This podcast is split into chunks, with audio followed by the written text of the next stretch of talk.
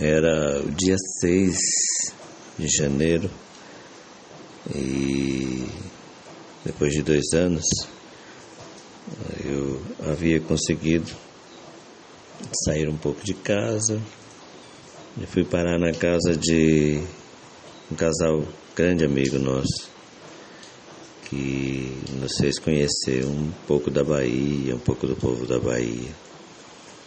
E quando a gente tinha acabado de chegar, começar, começado a se acomodar.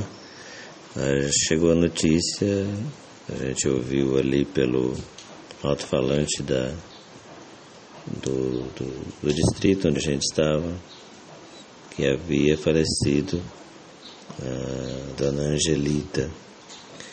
E, e aí a gente começou a ouvir conversas ali, espontâneas, né? Ela era uma pessoa muito bacana, muita gente chorando, muita gente. Ela tem muitos filhos, mas muitos mesmo. Mas como assim? Não, me explicaram. É, alguém chega com fome, elas põem para dentro da casa e, e, e manda comer, manda almoçar, manda jantar. E essas pessoas chegavam ali sem ter onde ficar, ela põe para dentro de casa então ela ficou mãe de muita gente ali. Então seus filhos eram muitos, os biológicos e aqueles que ela tinha é, criado como filhos, né? Os filhos que ela foi é, criando ao longo da sua vida.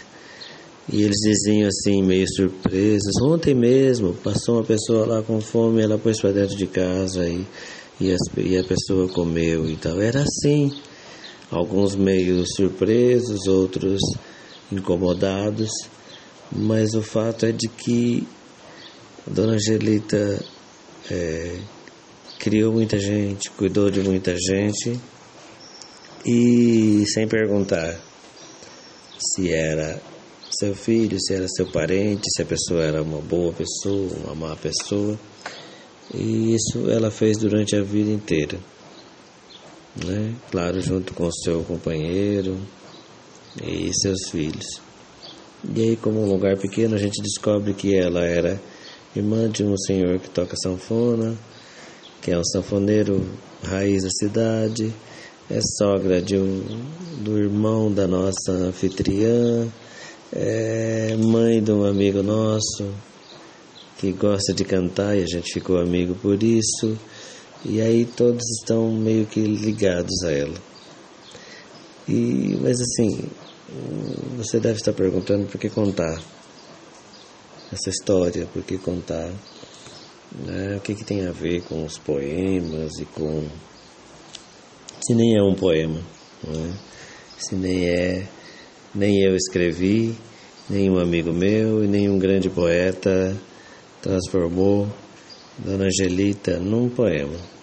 Né? Mas é, recentemente eu conversando com alguns amigos e a gente viu como a humanidade está degradada, como há uma degradação humana, né? violência gratuita, aquela concorrência maluca da sociedade do capital. E eu me lembrei desse caso, né?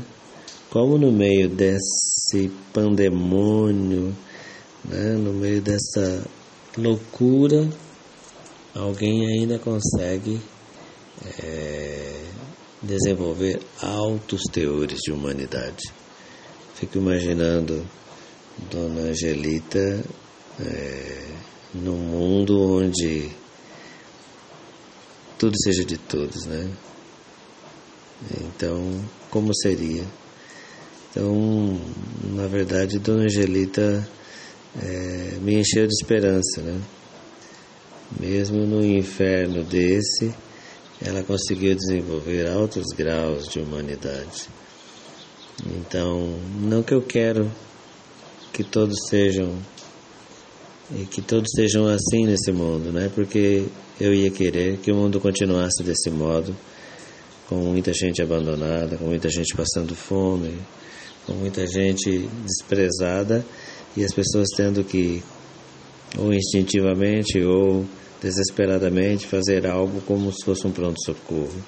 Eu não quero isso para a humanidade, né? mas eu, eu fiquei muito, muito esperançoso ao descobrir que alguém desenvolve esse, esse grau de humanidade nesse mundo doido. Né? Significa que a gente tem esperança e se a gente muda esse mundo, muda, a humanidade pode voltar, pode voltar com tudo. Dona Angelita, como diria o Brecht, a compaixão dos oprimidos pelos oprimidos é a esperança do mundo. Então, Dona Angelita, para mim, representou conhecê-la sem conhecê-la, né? Saber que ela existiu foi é, é, revelador. Foi a esperança do mundo para mim. E eu dedico essa, essa crônica, esse conto ao meu amigo André, que falava da necessidade da gente se humanizar. Não faz nem um ou dois dias